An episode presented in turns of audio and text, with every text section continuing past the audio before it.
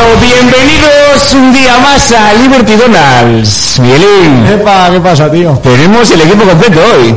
Primer día en la historia, yo creo. Hemos cambiado esta localidad. Sí, sí, alucinante, tío. Me alegro mucho de estar, ¿eh? Sí, al no, iba- iba, no iba a haber venido y me alegro mucho de venir. Ya, tío, de que no has venido el otro día te hemos echado de menos. Ya, es verdad que habéis entrevistado a Mario y a Álvaro, ¿no? Sí, pero no se ha notado, no se ha notado porque la parte que grabamos al principio eh, tuvimos un pequeño percance, la locomotora no sé si será culpa suya, la locomotora echa balones fuera, pero pero bueno, que no se grabó esa primera parte. Algo me han dicho, algo me han dicho. Entonces, pues, pues bueno, se está tratando de menos. De todas formas, hablamos de un pequeño percance que tuvimos yendo a la playa un día tú y yo. Sí, no sé si te acuerdas. No fastidies de ese Sí, lo comentamos, lo comentamos porque yo estoy muy preocupado desde ese día eh, sobre si hay eh, una secta de ciclistas o no. Yo quiero que alguien me conteste a esto. De biciclistas. De biciclistas. Son muy sectarios, ¿eh? Son los sectarios, pero, Son muy pero sectarios. expliqué yo por qué. O sea, yo expliqué porque, bueno, el percance fue el siguiente. O sea, íbamos tres a la playa, cuatro, cruzamos el carril bici y pasó un, un biciclista no profesional además, ¿eh? O sea, tú le viste. Así fue, sí, sí, así Un, fue. un tío profesional, 50 años 60, maillot apretadito, casco, gafas aerodinámicas. Sí, sí, sí, gastó la pasta. en Y el- pasó. Y yo, yo le vi viniendo a lo, pues, a 10 metros. Y ya le vi que venía para nosotros. Y metió codo. Metió codo. Metió codo, yo sé que metió codo. Tú también ibas un poco paspán con el móvil. Iba ¿eh? paspán, pero metió codo. Y no me lo metió a mí, metió codo. Metió codo, metió codo. Entonces, pues nada, nos insultó, yo me di la vuelta, le dije, oye, ¿qué me estás contando? ¿Se has metido codo? Sí. ¿Y cuál fue mi sorpresa? Que el tío a 15 metros se baja de la bici. Sí, sí, sí. Se baja de la bici. No, no, que te leyó la cartilla. Que resoplas, que me miras, que me cuentas. yo sí, solo- verdad, verdad. de todas formas, yo solo pude escuchar porque se bajó y tenía los pedalines estos de las zapatillas. Sí, sí, sí. Y yo solo pude escuchar a que venía el... Bueno, me ofreció una hostia, etcétera, etcétera. Eh, no pasó nada, pero de la que me di la vuelta, la secta de ciclistas, digo, porque nuestro, uno de nuestros colegas se ha hecho ciclista hace poco. de los cuantos que estaba presente, que estaba presente. Y de la que me di la vuelta, el tío estaba a 15 metros. Y dije, este tío es porque es dije yo, ¿será porque es ciclista? Sí, ya lo vi, Por lo que se ha ido y encima me dice que, que me meto en el carril bici, ¿no? Joder. Sí, sí, sí, lo vi, lo vi todo, lo vi todo. Entonces, pues bueno, ahí quedó la cosa. Eh, gracias a Dios no pasó nada. Pero eh, hay que tener cuidado con los carriles bici, ¿eh? Sí, Mucho sí, cuidado, cuidado. que hay gente muy agresiva por ahí, tío. Sí, no, hay gente No que... paga con eso, ¿sabes? Imagínate, no, este no sé si es el caso, pero hay peña que no se ha subido una bici en su vida y se suben al faro, eh, bajan hasta el sardinero que están con la lengua afuera y claro, te ponen en su camino y es como, como a un maratoniano que le coges en, ¿sabes? cuando quedan dos kilómetros y le agarras y tal y se pone a llorar porque tal, pues esto es lo mismo, Lo ¿sabes? mismo. Bueno, No sé, hay que tener cuidado, chavales. Bueno, como tenemos el tiempo completo hoy, no vamos a hacer más introducciones. No, yo quería decir una cosa, perdonar, no he traído vino, ¿eh? No has traído No, vino, no siempre se puede beber néctar y hoy estamos bebiendo, pues, pues no sé qué cañero es, pues un cañero. Un cañero, sin más. Unos cañones, pero bueno, bien. No pasa nada. El fin de la semana que viene. Eso la semana que viene. Bueno, entonces has traído música, sección de música. He traído música. Has vuelto con la música. He traído unos fenómenos. Muy bien. Es que no te vas a librar fácilmente de la sección de música, ¿eh? No, no, no, no. Porque como en el confinamiento, yo siempre escucho mucha música, pero como en el confinamiento he escuchado más música de lo normal, pues tengo en la recámara muchos grupos. Muy bien. Entonces hemos traído a los Lemon Twigs o Twigs o como queráis. no, no sé, Twice, Twice, ¿no? Eh, Lemon Twice, Lemon Twice. ¿Lemon Twice? Sí, Lemon Twice. Venga, Lemon Twice. Son dos hermanos neoyorquinos que, tío, me parecen buenísimos, son de putísima madre. Se llaman Brian y Michael eh, de Adario. Parece como apellido argenti- eh, argentino, perdón, Vasco, vasco. ah, italiano, ¿no? Parece, ¿no? vasco, ¿eh? Brian y Michael Ogarrio, de Ogarrio. No, de Ogarrio no. No, de Ogarrio. Sí, de Ogarrio está aquí al lado, joder. Ogarrio está Ramales, mamón. Bueno, Brian y Michael Adario eh, son dos virtuosos de la música, tocan más de 10 instrumentos cada uno.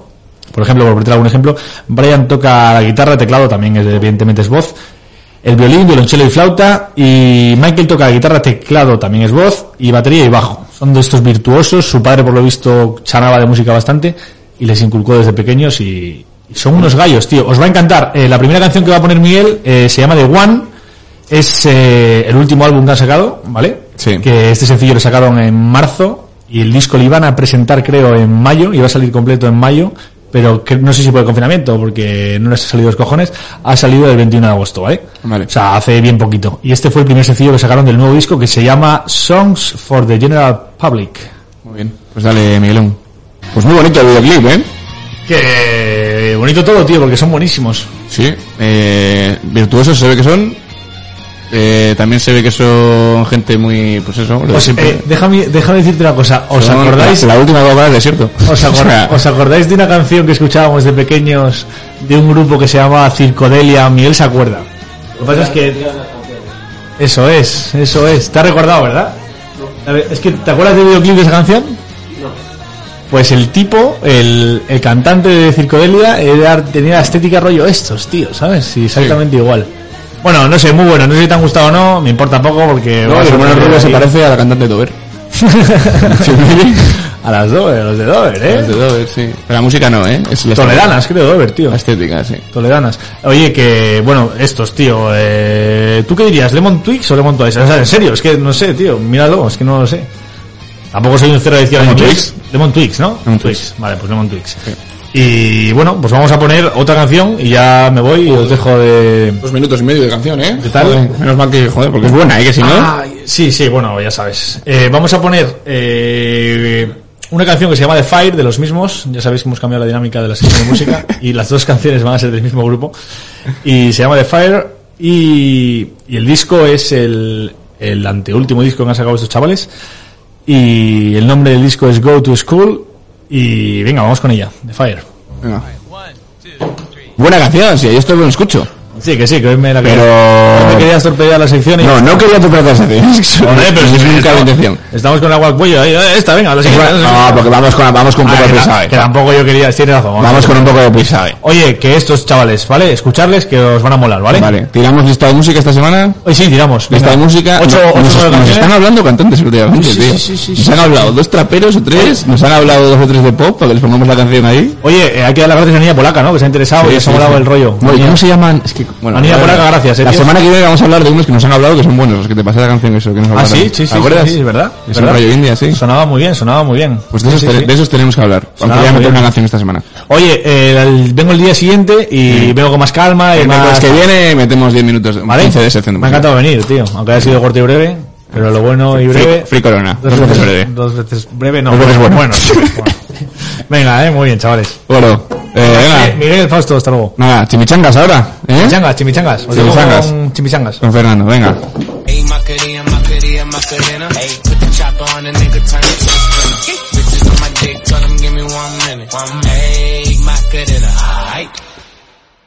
Me hoy no tenemos un político ni un trapero, tío. Hoy tenemos un invitado importante. escuchar esto de bien. ¿Te has levantado como una voz hoy? Hoy me he despertado con una voz que con ganas de hacer podcast. Muy bien. ¿Estamos empezando? Sí, sí, no, ya esto ya, esto ya está grabado. Sí. Esto está grabado. Vale, bueno, pues vamos a comentar primero rápido y de forma concisa lo que ha pasado la semana pasada porque estamos un poco de remember. Cuéntalo tú. Eh, bueno, pues grabamos, hicimos ahí básicamente lo que vamos a sacar hoy, lo grabamos ya y tuvimos un pequeño improviso que... Menos mal que se grabó la entrevista, porque si no hubiera sido una farsa de la hostia. Es una pena. putada. Pero bueno, lo sabemos bien, así que para adelante. No, muy bien. Muy flipante. Si no, no lo repetiríamos. Tú tírate la chimichanga como te apetezca, tú tienes tu público, tú tienes tu gente que te gusta tu movida, esa no va a fallar, no va a fallar. Todavía no me dicen nada, pero bueno, vamos para adelante. Tú sigue. Mira, eh, primero, bueno, sin ánimo de pretensiones, ni, ni querer pisar, ni mucho menos la, la, la, la sección de Miguel de música, Sí. voy a traer a un tío que a mí me ha dado la vida esta cuarentena, que se llama Marc Revillet, un, Es verdad, es verdad, mal revillé, joder. un fenómeno que es, bueno, un poco mi nuevo ídolo. Mesías, tu nuevo Mesías. Sí, sí, sí, me gusta la tendencia que, que, que se marca. Espiritualmente le sigues ahora mismo. Sí, su forma de comportarse con delante del mundo me, me, me apasiona. Entonces, ¿Lleva camisas moronas como la tuya también? O... No lleva camisas molonas. El cabrón, bueno, ahora lo vamos a poner, lleva albornoces Ah, vale. y se cuida mucho el outfit, pero es muy simple. O sea, este tío está triunfando con albornoz, calzoncillo y agua. Muy bien. Y buen ritmo. Vale, vale, Mike. A ver quién nos, con qué nos sorprende hoy.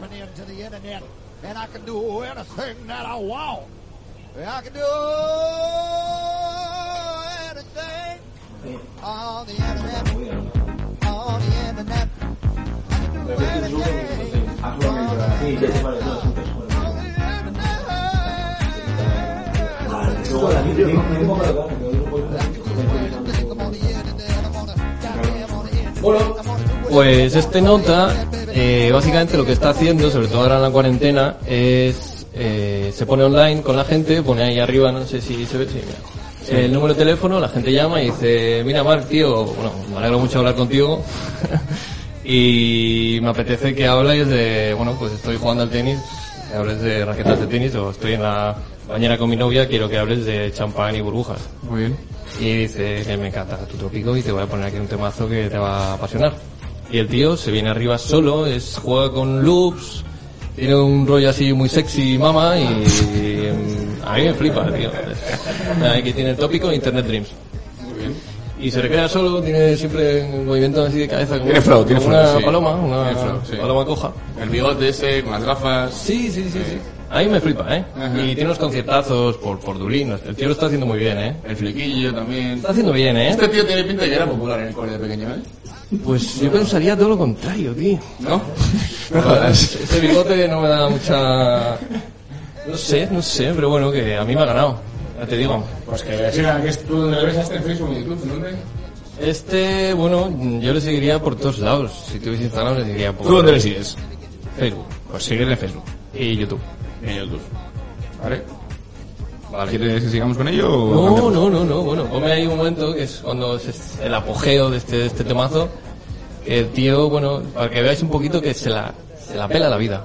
Ah, muy bien. Hago lo que me da la gana. Y vengo aquí a cagarte en la cara.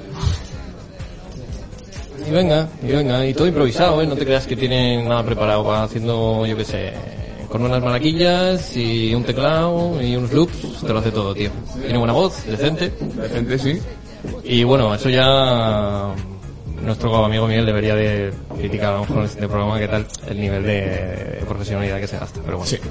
Bueno, eh, ¿algo más tienes en Chimichangas hoy o cómo va el tema? Otra cosa que es muy sencilla y muy rápida también. Rápida también. Que me ha venido rápidamente el otro día con esto típico que sin saber muy bien por qué Sí. hay páginas que te vienen y te ponen eh, anuncios eh, cuanto menos extravagantes, Sí. extraños, que dices, ¿por qué voy a querer yo comprar una funda para, no sé, eh, algo que no tienes para nada? Una funda o- para un lápiz. Sí, sí, cosas, Algo así, ¿no? cosas tontas o cosas Claro, me, para- vas a decir, me, me El otro- dices que me vas a traer una funda para una pizza. el otro día, por ejemplo, el otro día he visto como para gente que tiene un problema con los granos, como para tu cosa de plástico, para que se, hay gente que se siente bien reventando espinillas cuando está Sí. eh, con ansiedad y tal. Sí, hay Para que muchas lo- tías que les gusta, me dicen. que te pongan ahí a sacar el tema, ¿sabes? Tal, sí. Hay de todo. Entonces me salió ahí unas sillas Sí. que ponía, bueno, sillas, en resumidas cuentas son sillas para follar. Muy bien. O para hacer cosas así un poco... O sea, tú estabas, tú, tú me estás, me quieres vender que tú estabas en Facebook o en Instagram o en una página normal Sí. y de repente te sale una silla para en follar. Facebook, sí, sí, sí, sí, sí. O sea, no trabajaste en ninguna página que luego borres del historial ni nada por el estilo, ¿no? es la nueva normalidad. Ah, vale. Y bueno, es que podemos ver aquí que hay diseños de lo más extravagantes y arcanos. Sí, tienes buenos ejemplos, la verdad. Es como, bueno, no sé, y además lo mejor de todo esto es... Pero mm, pon, pon una bien para que lo vea la gente. Si alguien quiere... ah, es que hay de todo. eh. Esa, es- esa te diría que es nivel simpleza 1. Hombre. Eso es No. silla para follar Va. nivel 1, Entonces, ¿no? Lo guapo es eh, ver la descripción, que tú ves en plan rotación de masaje 3D. Esta es una pasada. Eh, reclinable, elasti- elástico, no sé qué. Mira esa roja, a ver, dale esa roja de... Bueno, es que la de... Esa, esa, la roja. de- La roja. La de Mario Bros para jugar al Mario Bros. Eso es carta. Pero, claro. Bueno, aquí ves que hay de, todo tipo y no deja de sorprenderme que chavales que pueden tener Facebook y 12 años, antes incluso de ser pubertos, Sí. puedan llegar a, puedan llegar a comprar todo esto. Sí, sí, sí. A comprar esto, Satisfyer se ha quedado otra... Es que el Satisfyer ni te das cuenta, tienes ahí como un secador pequeño. Sí, eso... Pero esto sí. es mucho más explícito. Y me parece muy divertido. Yo creo que habría que probar nuevas corrientes. Estamos ya... Está muy bien. Por lo que veo ya has mirado precios, ¿no? Y ya... No, no, bueno, bueno. ¿Eh? Es cuestión de encontrar, encontrar una pareja que se vea confiante con este tipo de artilugios. Oh, pues hablar otro día de tipo de parejas confiantes y no confiantes con este tema. A la gente que me escuche, mujeres, a poder ser, que quieran probar cosas nuevas de este tipo. Aquí, Fernando- es- aquí estoy. Sentado. No, bueno, mira, y esto era todo, tío. Mira, esto ¿Sí? que sencillez y cosas simples, como siempre. ¿Cómo vamos de tiempo? Pretensiones. 18, joder. Muy Pasada, bien, tío. tío. 18 minutos, hemos hablado los tres. Y Es un bueno, récord. O sea, esto es porque respetamos mucho al entrevistado. The sky's the limit, tío. Porque... Muy bien. pues la semana que viene, eh, si hay alguna, igual te escribe, eh, ¿quieres que, ¿cómo es el Instagram de Fernando? Es que no, no merece la pena, no merece la pena. No, ni, no- ni los nombres. ¿Cómo, cómo? Tailandia con la Chopis, si recibimos alguna respuesta Bueno, que busque información sobre este tipo de sillas, eh, la semana que viene hablamos. ¿Te parece? vale, pero que no me escriban ahora 200 personas es- esperando que, que, que, que- que probar la silla conmigo. Porque ni tengo silla ni, ni- ni tengo la Eh, ni tiene. flexibilidad suficiente para, para hacer esto. Pues muy bien, tío. Eh, bueno, pues nada, eh, la semana que viene hablamos. Muchas gracias por tenerme y No, no, de siempre verdad, encantado. siempre- Siempre, siempre me muy- traes unos, unos juguetitos y unas temáticas que me sorprenden. Sí, de eso se trata. Se trata de eso. Claro. Nada, tío. Eh, nada. Bueno, pues ahora tenemos una entrevista también muy... que ha habido mucha gente que ha pedido, hay mucha gente que está... bueno, hay gente que estará triste, hay gente que estará contenta por él y vamos a la pequeña presentación con un vídeo y que os quede claro a quién entrevistamos hoy. El centro de cuidado que es bueno,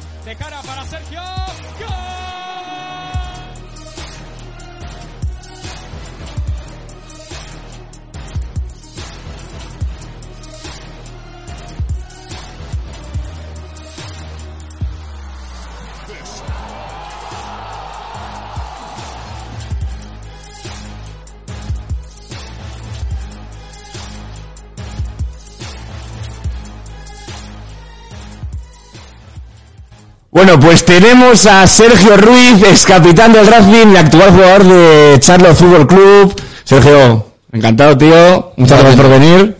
De nada, hombre, un placer estar aquí con vosotros. Vaya golito, está dando algunos recuerdos, ¿no? Los goles. Sí, sí, no parecía ni yo. Digo, joder, vaya jugadores, ese no soy yo, no me jodas. Y falta la jugada esa que te fuiste del medio campo, regalaste a la mitad del otro equipo y que estuviste ahí a punto, ¿eh? Sí, pero que se fue fuera, ¿no? Pues bueno, pues bueno, al final, bueno, siempre hay algún fallo que hay por ahí. Eh, bueno, tío, pues la gente igual quiere saber eh, cómo estás, cuál es tu situación actual, eh, te ha fichado Charlo Fútbol Club en la MLS, nueva franquicia, primer jugador del equipo, Y de momento único. y de momento único, o sea que estará la gente como loca en Charlotte, y, pero bueno, empiezas, he escuchado, en enero de 2021, ¿no? Sí, eh, en principio iba a empezar en enero de, de 2021, pero al final se ha retrasado a enero de 2022. Ah, vale, Por el tema del COVID, bueno, lo han retrasado la liga. vale. Entonces ahora estoy esperando a irme cedido a algún equipo hasta, hasta eso, un año y medio cedido a algún equipo. Yo Vale. ya pertenezco a ellos y todo el rollo. Pero de momento tendré que jugar cedido, pues entiendo que en algún equipo de aquí de España en segunda división o Inglaterra o algo así. Vamos, que estás un poco a expectativa de Sí, también lo que a la me manden un expectativa poco. y de cómo empiece, cuando empiezan las ligas y tal, porque tampoco está tan claro todavía. Sí, con todo esto del COVID, pues al final todo está un poco en el aire, eh, calendarios, equipos y todo un poco en el aire. Muy bien, a ver, a mí me interesa mucho, tío, eh, a ver, porque al final te vas a Estados Unidos, ¿no? Que es una decisión deportiva, al final la MLS está creciendo mucho, tiene muchos jugadores buenos, están cambiando ciertas reglas que antes no había, pues como lo del tope salarial, etcétera.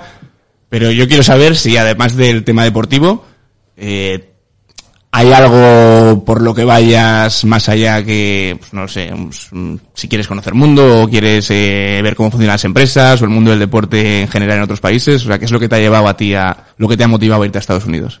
Bueno, pues un es, al final es un cúmulo de cosas. eh, la parte deportiva, de que al final es un club nuevo, yo que sé que la cosa de empezar desde cero con un club, desde que ha empezado en una liga que está en crecimiento, una liga guapa.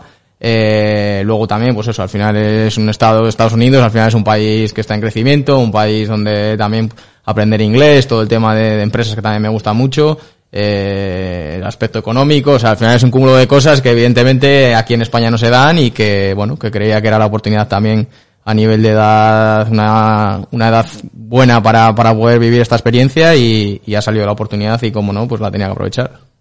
Yo veo que ha sido una decisión, desde mi punto de vista, muy buena. O sea, es Sí. el momento, lo que dices tú, es la edad, es la edad de que todavía puedes permitirte salir de casa y Sí, vivir la experiencia.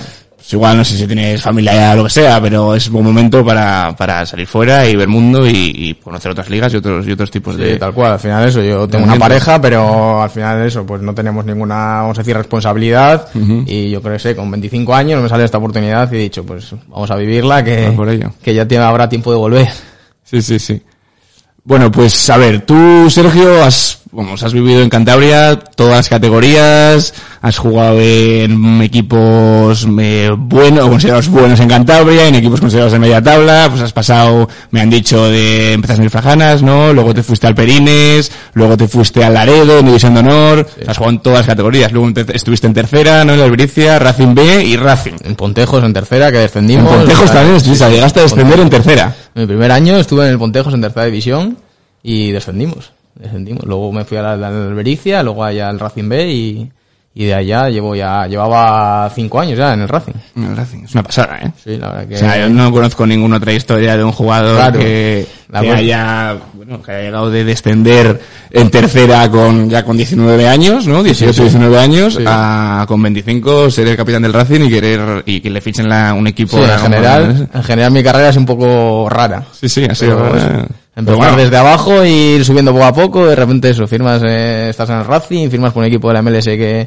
que ni ha empezado, que no sé, todo es un, poco- suena un poco raro, pero, pero bueno, de momento me ha, ido, me ha ido bien, ¿no? Te bien, te bien, te veo bien, No te veo que, alucinas. Y, y bueno, una pregunta que igual la gente que nos ve quiere, quiere saber una, es, eh, esto hay muchas historias, ¿no? Pues el Ronaldo eh, Nazario decía que él no era el mejor ni para atrás, en las pruebas que hizo un equipo de Brasil, y se la hizo la prueba de portero, y luego ya pues fue quien fue, luego Figo dice que ha jugado con gente mucho mejor que él, ¿no? Y, y luego yo veo gente además, luego yo veo equipos de, de segunda B, ¿no? Jugadores en segunda B que podrían estar en, en segunda, y incluso de tercera que podrían estar en segunda, y jugadores de, de segunda que podrían estar en primera y al revés. Entonces yo, las preguntas serían, eh, ¿qué es lo que tú ves que hiciste durante, el- pues, desde los 14 años hasta, el- hasta que te hiciste profesional? ¿No? ¿Qué, qué, qué te llevó a ti que no llevó a otros que igual eran mejores que tú a dar ese salto? Y, bueno, ¿y qué es lo que le impide a mucha gente, o sea, qué es lo que le impide a mucha gente dar incluso ya una vez profesional ese salto a una categoría profesional superior? Bueno, bueno, a ver, yo creo que, que eso, en el fútbol ahora mismo pues hay gente que tiene el don de jugar al fútbol, pues como puede ser los de élite que hay, eh, Messi y cuatro más que juegan en Madrid y Barça en equipos así top, que esos pues al final tienen la calidad, tienen el don y da igual que lo que hagan, que están ahí arriba y son, juegan a otra cosa que no es fútbol, o sea, juegan a otra Sí. cosa. Que el resto de mortales que jugamos al fútbol y al final el resto de mortales, la diferencia entre unos y otros es mínima al final. Al final depende de detalles, depende de, yo qué sé, pues al final cuidarte un poco más, eh, te cruzas con el entrenador que te pone y ese año pues tienes la varita y meter cinco goles y te ficha un equipo, te metes en la rueda y lo haces bien, al final son pequeños detalles que evidentemente, pues eso, si tú entrenas bien, te cuidas un poco, pues entrenas, tienes un poco la cabeza en su sitio, pues al final todo eso te ayuda a llegar un poco más arriba. Pero yo creo que también depende de, de pequeños detalles que muchas veces no son ni controlables. Al final eso, que, que te lesiones en el momento que, yo qué sé, que vas a jugar un partido importante, te lesionas y no juegas el partido. Y le juega a alguien que iba a ser suplente, lo hace bien y entra en la rueda de, de jugar a un equipo. Bueno, al final son pequeños detalles que, que eso, que marcan el, el poder llegar un poco más arriba o un poco más abajo. O sea, que al final tú lo que recomiendas es eh, cuidarse al máximo posible y controlar lo controlable y luego, es. aunque dependa de fuera, tampoco volverse loco con... Las cosas que con- puedes controlar, intentar, pues evidentemente, pues si te puedes cuidar, entrenar bien y demás, pues evidentemente vas a tener más opciones que el que no lo hace. Pero luego hay pequeños detalles que es lo que hacen, pues que uno juegue un poco más arriba, un poco más abajo, que uno gane un poco más dinero, un poco menos dinero. O sea, son cosas que, que son difíciles de controlar. Y esto, esto que dicen que, que se oye siempre, pues yo que sé, en, en las, en el marca, en el as, en el chiringuito, de que los representantes influyen algunas veces sobre quién juega y quién no juega. Es decir, que un representante es capaz de pedirle a un entrenador eh, que su jugador juegue y acaba jugando. ¿Eso es real? ¿Es fantasía? ¿Tú has conoces algún ejemplo, no te digo de, de los equipos en los que he estado, sino algún ejemplo que haya ocurrido así? O... Hombre, eso como tal cual no. Sí es verdad que, bueno, que a la hora de, de firmar cientos contratos, imagínate un jugador que va cedido de un equipo a otro, pues al final en el contrato tú puedes poner lo que quieras. Entonces, si ese equipo quiere a ese jugador sí o sí, pues el, el representante del jugador puede meter que eh, tiene que jugar X partidos al año porque, porque si no, no me voy a tu equipo. O que, yo qué sé, o que quiero todos los días una pizza para cenar. Que, o sea, puedes meter en el contrato lo que te dé la gana. Luego sí es verdad que al final el representante al final es el que te mueve un poco, el que tiene esa red de contactos para poder eh, meterte en un equipo o en otro. Pero al final depende del jugador, es decir, eh, el representante de comillas puede engañar a un equipo una vez. Sí. Si has- este jugador, "Buah, es que es buenísimo, no sé qué, pero si tú haces equipo y no sabes ni pegarla, pues ya no vas a engañar a nadie más. Claro. Pero al final, si en- el representante te da la opción de ir a un equipo y tú lo haces bien y entras en la rueda y ganas la confianza de ese equipo y la gente te va conociendo, pues, pues evidentemente entras en la rueda y, y puedes triunfar. Y luego, pues es verdad que al final los representantes pues tienen su red de contactos, pues como yo, al final, ¿quién iba a decir que se iba a fijar unos de Charlotte en un jugador de Santander, de segunda división? Pues al final, pues eso depende pues de que mi representante tiene contactos con ciertas personas que trabajan allí y al final, pues voy yo y no va a otros de los 100.000 jugadores que podrían ir a jugar a Charlotte. Ya. Entonces, bueno, esto me interesa mucho. Tú has estudiado eh, ADE, Sí. ¿no? Que en Cantabria estudiaste y luego hiciste un máster en gestión deportiva. Sí. Y una vez hecho todo eso, eh, empezaste una agencia de representación 360 grados, ¿no? Con Sí, varias... es una empresa pues eso, cosas. relacionada con el deporte. Al final era, nos juntamos tres apasionados del deporte, uno que se ha dedicado todo el mundo, toda la vida al atletismo, otro que bueno, que ha estado también metido en, en las bicis y que es empresario además. Y bueno, empezó como algo, pues bueno, eh, algo que, que nos gustaba que era juntar deporte y empresa, eh, todo el mundo de, pues, todo el mundo de organizar de eventos deportivos, de representación, de bueno. Hemos empezado un poco desde cero, sin prisa, sin una empresa un poco atípica, pero, pero sí, me gusta el, el proyecto que tenemos en, Bueno, lo estamos sacando ahí, o lo estábamos sacando. La empresa se llama Sports Talent Factory. Eh, bueno, ahí sales tú, la estrella de la empresa. Y bueno, pues eso, lo que estás explicando un poco, ¿no? Que hacéis servicios, bueno, dais servicios de organización de eventos, de representación Sí. de jugadores.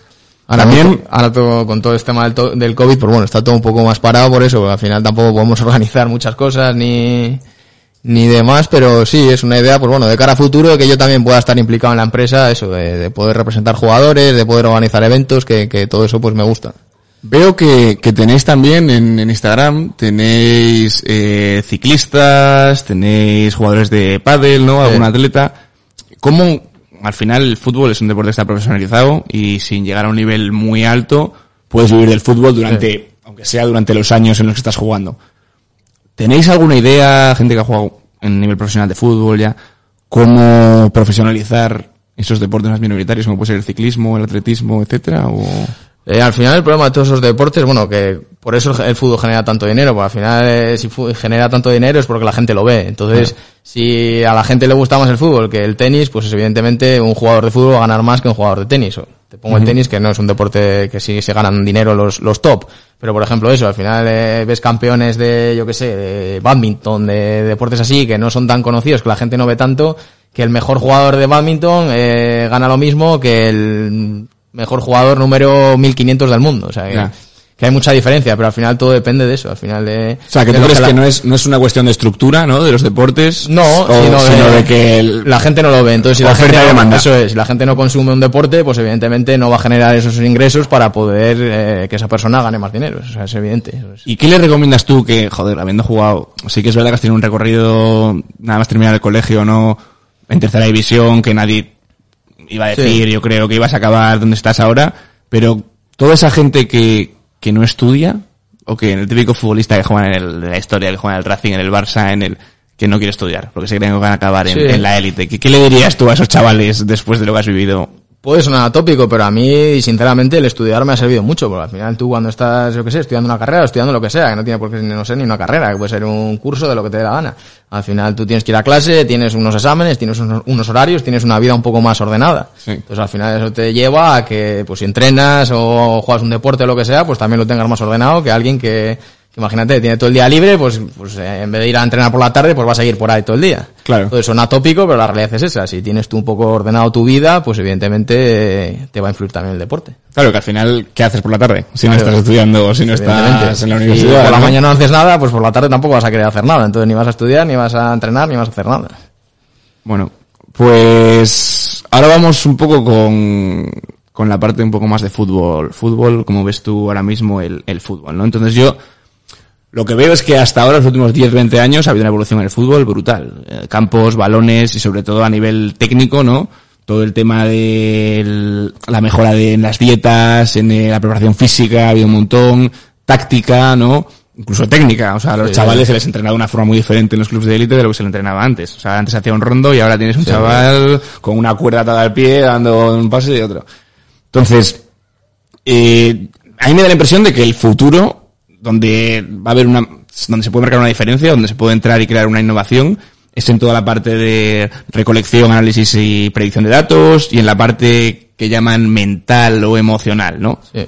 Entonces, lo primero sería, eh, en algún equipo de los que has estado, bueno, al final de Elite del Racing, eh, utilizan esa gestión de datos, tiene un equipo de scouting, de, en la que, bueno, sacan todos los datos que supongo que pase de la federación o alguna empresa y, y luego toda esa predicción y, y cómo, cómo te ha ayudado a ti eso. Sí, al final eso, como todo va avanzando, al final la tecnología avanza y una de las cosas más importantes yo creo que es la información. Al final la información no solo en el fútbol, en cualquier cosa es poder. O sea, tener la información de algo, tener eh, saber que hay 100.000 personas que le gustan tu producto, pues hacen que tú puedas eh, hacer una campaña publicitaria sobre ese producto y saber a qué gente enfocar ese producto. Pues en el fútbol pasa lo mismo. Al final eh, ahora hay tecnología que te saben pues cuántos metros has corrido a 21 kilómetros por hora en un partido. Que pues a partir de ahí el preparador físico con sus historias, que evidentemente yo, no, yo las desconozco, pero sabrá cómo planificar el entrenamiento del día siguiente. O, o sea, hay datos de todo. Al final tú sacas de un partido de los 90 minutos y te pueden sacar los datos de cuánto has corrido aquí, dónde te has movido, eh, los cambios de dirección, cambio de ritmo, o sea, todo. Todo te pueden sacar los datos de todo y a partir de ahí generas un entrenamiento específico para, para mejorar eso. Imagínate que hay un equipo que corre mucho, pero no corre mucho a alta velocidad, a sprint, vamos a decir, pues mejorará con los datos que tienes, pues que tienes que correr más a sprint. O sea, que esos datos se utilizan, esos, todos los datos que tienes se utilizan para luego la semana de entrenamiento hacer Sí. esas pequeñas mejoras, ¿no? Sí, o a largo Para plazo al final. Tú Bueno, con- sí, o a largo sí, plazo, con claro. los datos tú al final ves dónde, dónde fallas, dónde no, dónde mejora. Puedes comparar además con los demás equipos. Es decir, si tú te fijas en el mejor equipo que está dando buen rendimiento y imagínate que es el equipo que más corre a alta velocidad, pues es que entonces correr a alta velocidad significa que vas a tener más, muchas más opciones de ganar un partido. Entonces, pues tendrás que entrenar para que tus jugadores corran a alta velocidad mucho tiempo durante el partido. O sea, los datos al final hay datos que yo, vamos, me ponen, te explican cosas de que has dado en un partido y dices, pero ¿y eso qué es? Que no sé lo que es. Claro. O sea, es, hay datos de todo, de todo.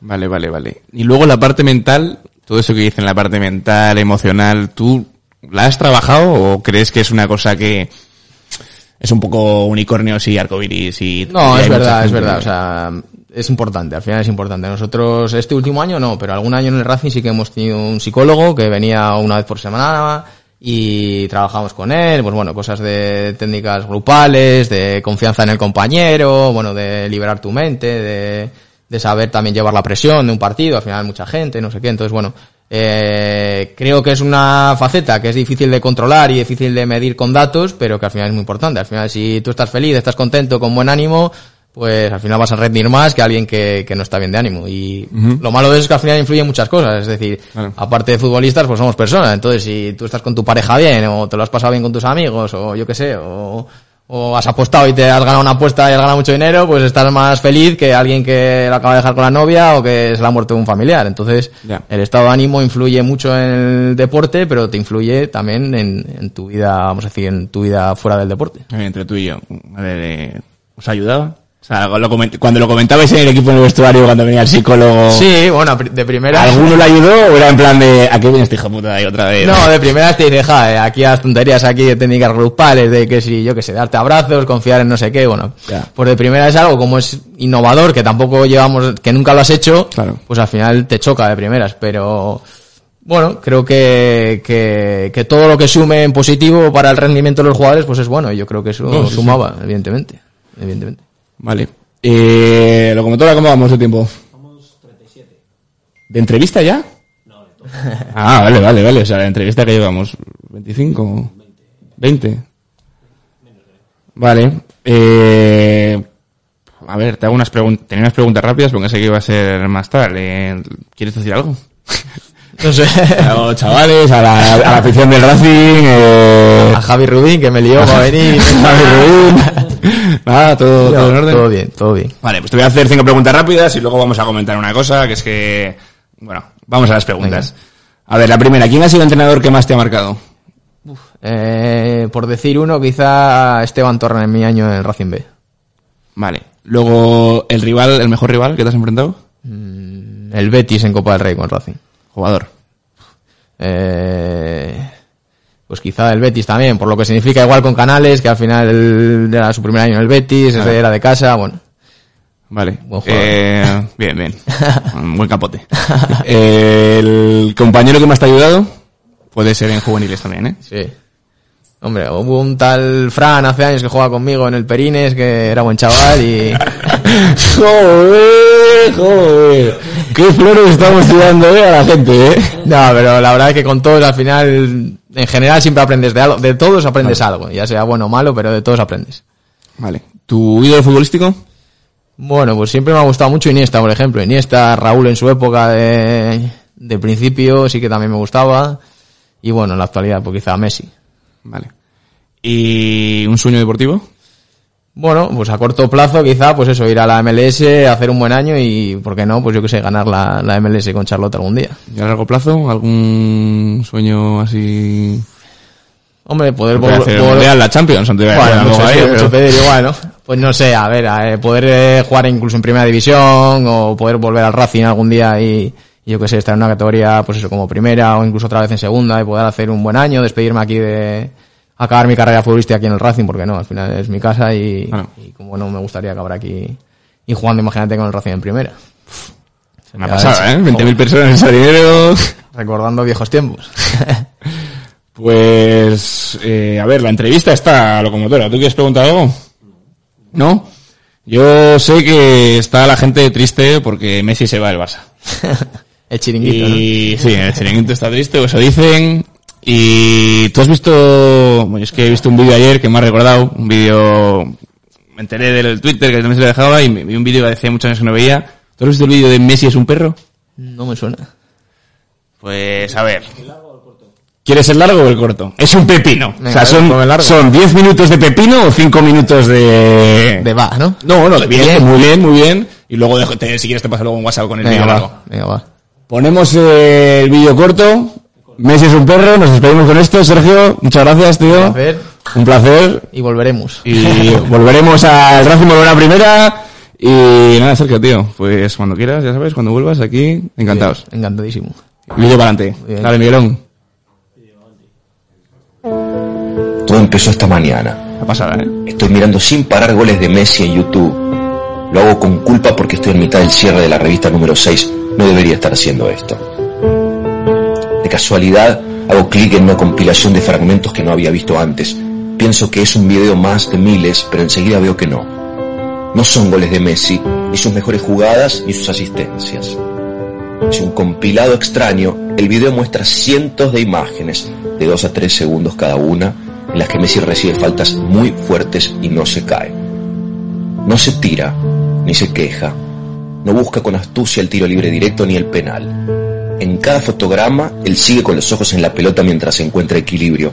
Hace esfuerzos inhumanos para que aquello que le hicieron no sea falta, ni tampoco sea amarilla para el defensor contrario. Son muchísimos pedacitos de patadas feroces, de obstrucciones, de pisotones, de trampas, de zancadillas, agarrones traicioneros. Nunca las había visto a todas juntas. Él va con la pelota y recibe un guadañazo en la tibia, pero sigue. Le pegan en los talones, trastabilla y sigue. Lo agarran de la camiseta, se revuelve, zafa y sigue. Me quedé de repente atónito, porque algo me resultaba familiar en esas imágenes. Puse cada fragmento en cámara lenta y entendí que los ojos de Messi están siempre concentrados en la pelota, pero no en el fútbol ni en el contexto. El fútbol actual tiene una reglamentación muy clara por la que muchas veces caer al suelo es asegurar un penal o conseguir que se amoneste el zaguero contrario es propicio para futuros contragolpes. En estos fragmentos, Messi parece no entender nada sobre el fútbol ni sobre la oportunidad. Se lo ve como en trance, hipnotizado. Solamente desea la pelota dentro del arco contrario. No le importa el deporte, ni el resultado, ni la legislación. Hay que mirarle bien los ojos para comprender esto. Pone estrábicos, como si le costara leer un subtítulo. Enfoca el balón y no lo pierde de vista aunque lo apuñalen. ¿Dónde había visto yo esa mirada antes? ¿En quién? Me resultaba conocido ese gesto de introspección desmedida. Dejé el video en pausa. Hice zoom en sus ojos. Y entonces lo recordé. Eran los ojos de Totín cuando perdía la razón por la esponja.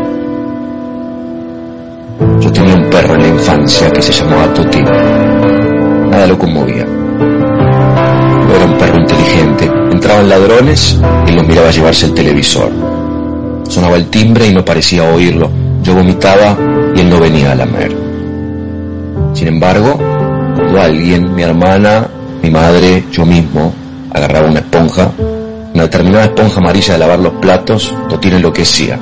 Quería esa esponja más que nada en el mundo. Moría por llevarse ese rectángulo amarillo a la cucha. Yo se la mostraba en mi mano y él la enfocaba. La movía de un lado a otro y él nunca dejaba de mirarla. No podía dejar de mirarla. No importaba a qué velocidad moviera yo la esponja. El cogote de Totín se trasladaba idéntico por el aire. Sus ojos se volvían japoneses, atentos, intelectuales. Como los ojos de Messi, que dejan de ser los de un preadolescente atolondrado y por una fracción de segundo se convierten en la mirada escrutadora de Sherlock Holmes. Descubrí esta tarde mirando el video que Messi es un perro, o un hombre perro. Esa es mi teoría. Lamento que hayan llegado hasta acá con mejores expectativas. Messi es el primer perro que juega al fútbol. Tiene mucho sentido que no comprenda las reglas. Los perros no fingen zancadillas cuando ven venir un Citroën, no se quejan con el árbitro cuando se les escapa un gato por la medianera, no buscan que le saquen doble amarilla al sodero. En los inicios del fútbol, los humanos también eran así. Iban detrás de la pelota y nada más. No existían las tarjetas de colores, ni la posición adelantada, ni la suspensión después de cinco amarillas, ni los goles de visitante valían doble. Antes se jugaba como juegan Messi y Totín. Después el fútbol se volvió muy raro. En el juicio final estaremos todos los humanos que han sido y seremos. Y se formará un corro para hablar de fútbol. Y uno dirá, yo estudié en Ámsterdam en el 73. Otro dirá, yo era arquitecto en San Pablo en el 62. Y otro, yo ya era adolescente en Nápoles en el 87. Y mi padre dirá, yo viajé a Montevideo en el 67. Y uno más atrás, yo escuché el silencio del Maracaná en el 50. Todos contarán sus batallas con orgullo hasta altas horas. Cuando ya no quede nadie por hablar, me pondré de pie y diré despacio. Yo vivía en Barcelona en los tiempos del hombre perro. Me volará una mosca. Se hará silencio.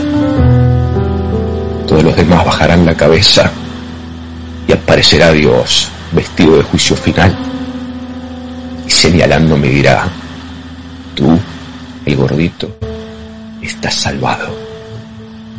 Todos los demás a las duchas.